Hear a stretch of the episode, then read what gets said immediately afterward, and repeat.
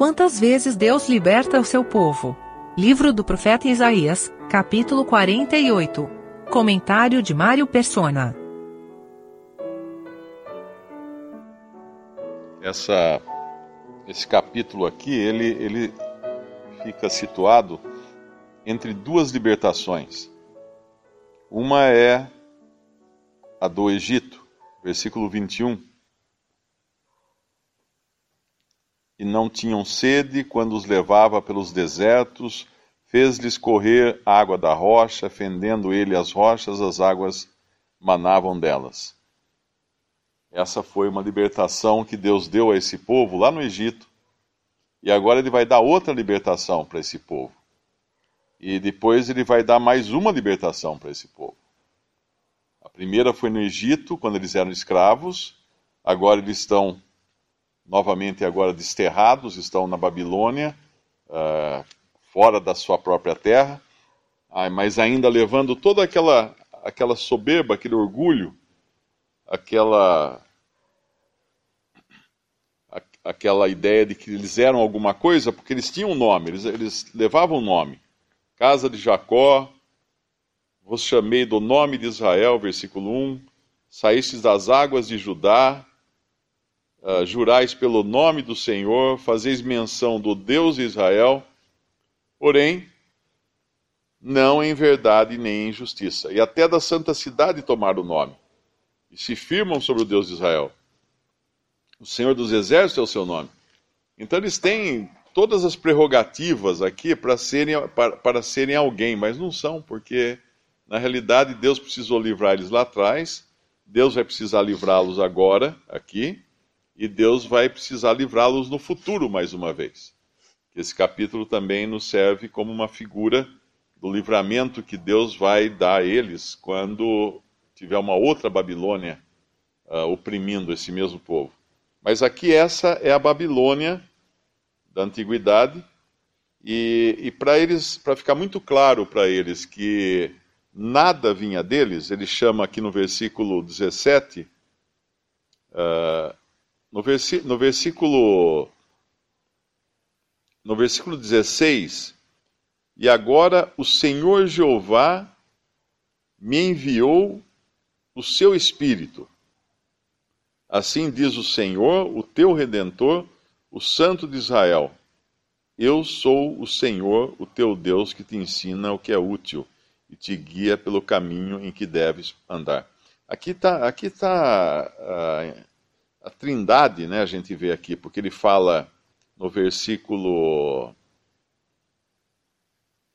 No versículo, final do versículo 16, e agora o Senhor Jeová me ensinou, me enviou o seu Espírito temos três pessoas aí subentendidas. Assim diz o Senhor, o teu redentor, o Santo de Israel: Eu sou o Senhor, o teu Deus. Aí ele vai fazer uma coisa que, para que eles não confiassem, não, não sobrasse nenhuma confiança para eles, porque Deus aqui iria prová-los, como fala no versículo. Ah, não como prata, né, que ele fala, vos provarei. Versículo 10. Ah, é, eis que te purifiquei, mas não como a prata, proveite na fornalha da aflição. Porque quando purifica a prata, a prata ela expele as sujidades, né? ela deixa uh, as impurezas saem para fora. Mas esse aqui ainda é um povo que não, não aprendeu isso. Eles não aprenderam, eles ainda acham que neles existe alguma, alguma coisa de bom. Então, para que não haja dúvidas de quem está fazendo essa obra, o Senhor vai avisá-los do que vai acontecer daqui a 100 anos. 100 anos a partir desse tempo em que Isaías escreve essa passagem. Para que eles não dissessem que foi algum ídolo deles quem fez essa, essa obra. Então ele vai no versículo 5. Por, por isso tu anunciei desde então e tu fiz saber antes que acontecesse, para que não dissesses, o meu, meu ídolo fez essas coisas, ou a minha imagem de escultura, ou a minha imagem de fundição as mandou. Já o tens ouvido, olha bem para tudo isto. Porventura não anunciareis? Desde agora te faço ouvir coisas novas e ocultas que nunca conheceste. Agora são criadas, e não desde então. E antes deste dia não as ouviste, para que não digas: Eis que já eu as sabia. Nem tu as ouvistes, nem tu a conhecestes, nem tampouco desde então foi aberto o teu ouvido, porque eu sabia que obrarias muito per, uh, perfidamente e que eras prevaricador desde o ventre. Agora ele vai retardar a ira dele no versículo 9, não, por, não pela, pela reputação que eles tivessem ou por eles serem alguém, mas por amor do meu nome, ele fala. Por amor do meu nome, no versículo 9, retardarei a minha ira. Ou seja, pela minha reputação, como o irmão citou aquela passagem de do Antigo Testamento, acho que é de, de Êxodo, né? que Moisés argumenta com Deus que se Deus destruísse o povo, o que diriam as nações? Que tirou aquele povo do, da escravidão do Egito só para destruí-los no deserto. Então, uh, ficaria ruim para o nome de Deus. Então, por amor do meu nome, retardarei a minha ira, e por amor do meu louvor, me conterei para contigo, para que te não venha a cortar. E aí ele vai, mais uma vez, falar do, no versículo 11: Por amor de mim, por, am, por amor de mim, fala duas vezes, o farei. Porque como seria profanado o meu nome, a minha glória não a darei a outrem. Então, a segurança deles estaria, não neles, mas estaria no nome de Deus. Estaria no amor que Deus tem pelo seu nome e pela sua reputação. Isso serve para nós também, né? Quando a gente acha que que está inseguro, uh, nós podemos perguntar: será que Deus iria comprometer o seu nome depois de nos ter libertado? Ele não vai comprometer por causa de Israel e não vai comprometer por causa de nós também. Mas ele vai dizer no versículo no versículo 14: Ajuntai-vos todos vós e ouvis. Quem dentre eles tem anunciado essas coisas? O Senhor o amou e executará a sua vontade contra a Babilônia, e o seu braço será contra os caldeus. Ele está falando aqui de Ciro, e ao mesmo tempo, Ciro é uma figura de Cristo, que é o libertador. E aí ele no versículo, no versículo 15, ele fala, e eu, ah, eu, eu o tenho dito, também já o chamei, e o farei vir, e farei próspero o seu caminho, e aí ele vai usar Ciro então para libertar. Ele já tinha falado isso no capítulo 45.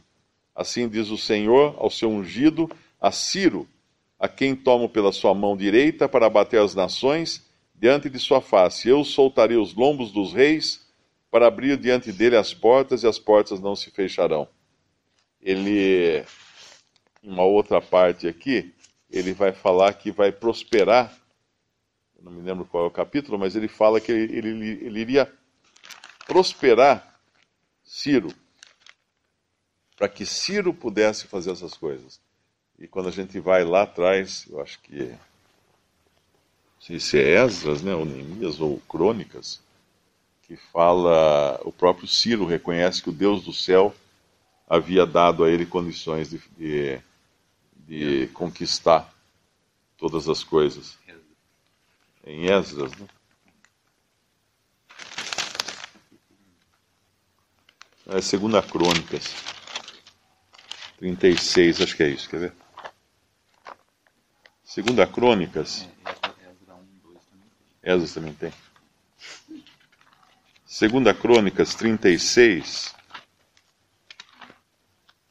36, 23, é o último, é o último versículo de Segunda Crônicas. Assim diz Ciro, rei da Pérsia, o Senhor Deus dos céus me deu todos os reinos da terra e me encarregou de edificar uma casa em Jerusalém, que está em Judá. Quem há entre vós e todo o seu povo, Senhor seu Deus, seja com ele uh, e suba. Ele vai falar isso também em Esdras, né? Esdras capítulo, capítulo 1, versículo 1.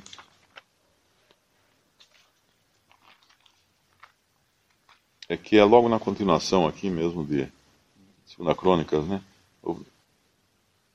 É, no primeiro ano de Ciro, rei da Pérsia, para que se cumprisse a palavra do Senhor, por boca de Jeremias, despertou o Senhor o espírito de Ciro, rei da Pérsia, o qual fez passar pregão por todo o seu reino, como também por escrito. Assim diz Ciro, rei da Pérsia: O Senhor Deus do céu me deu todos os reinos da terra e ele me encarregou de edificar uma casa em Jerusalém, que é, que é em Judá. Então aqui Deus está tá mostrando para eles de todas as maneiras que não seria deles a libertação, eles não, eles não mereciam.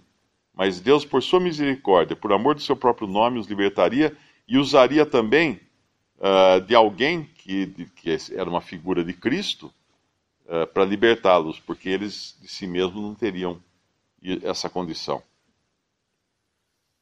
Quando a gente pensa que Ciro aqui uh, não tinha nem nascido, porque isso, isso foi 100 anos antes de, de Ciro aparecer, Ciro não tinha nascido.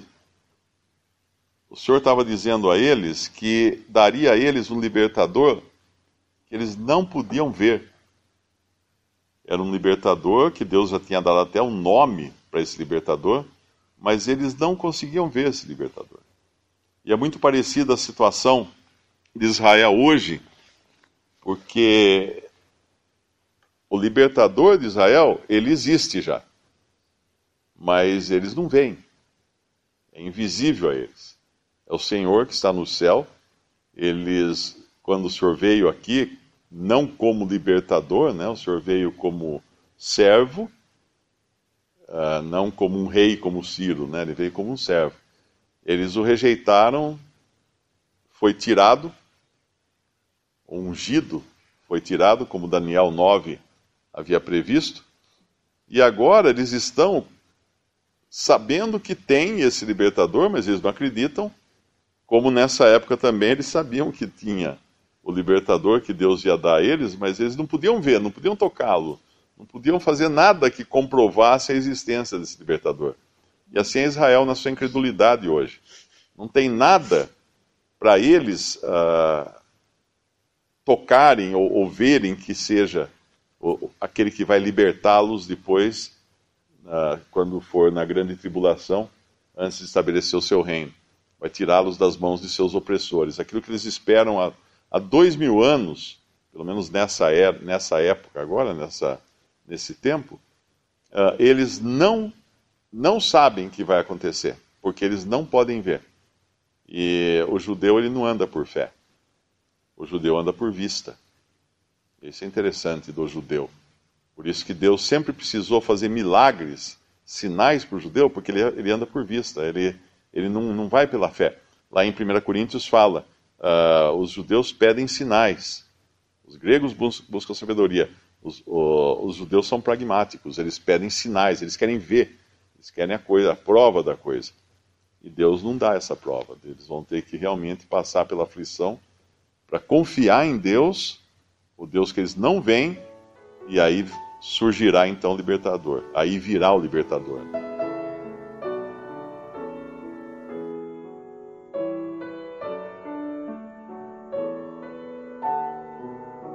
Visite respondi.com.br.